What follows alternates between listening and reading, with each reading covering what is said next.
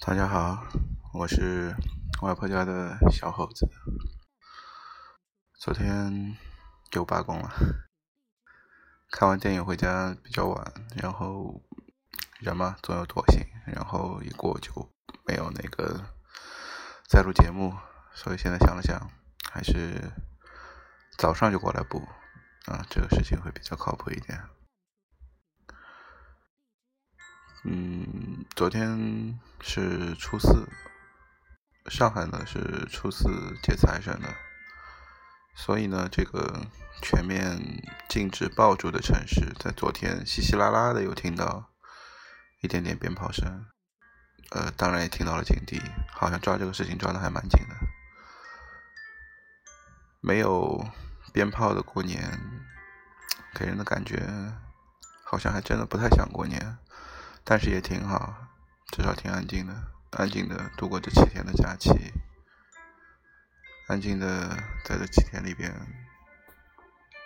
享受一些该享受的亲情。然后昨天看那部电影叫《乘风破浪》，过年看了蛮多电影，嗯，看了《西游二》，看了《熊出没》。看了《功夫瑜伽》，看《乘风破浪》，没有看《大闹天竺》，也因为说口碑不太好。四部电影看下来，觉得可能能值回票价的《乘风破浪》算是一部吧。《西游二》并不是说它不好看，特效还不错，但是确实是它的剧情看得出来，周星驰是花了很多的心思在里面，但是只能说。这个年代已经过去了，不能谈及江郎才尽，但是确实，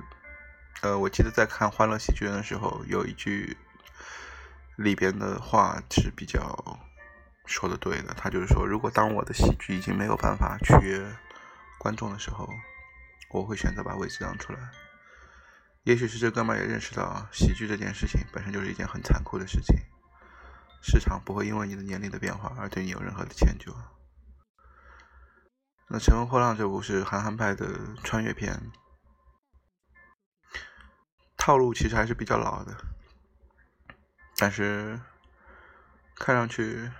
还比较温馨，结局比较牵强，但当中的几个梗还算跟得上现在的潮流。如果有机会的话，可以去看一看。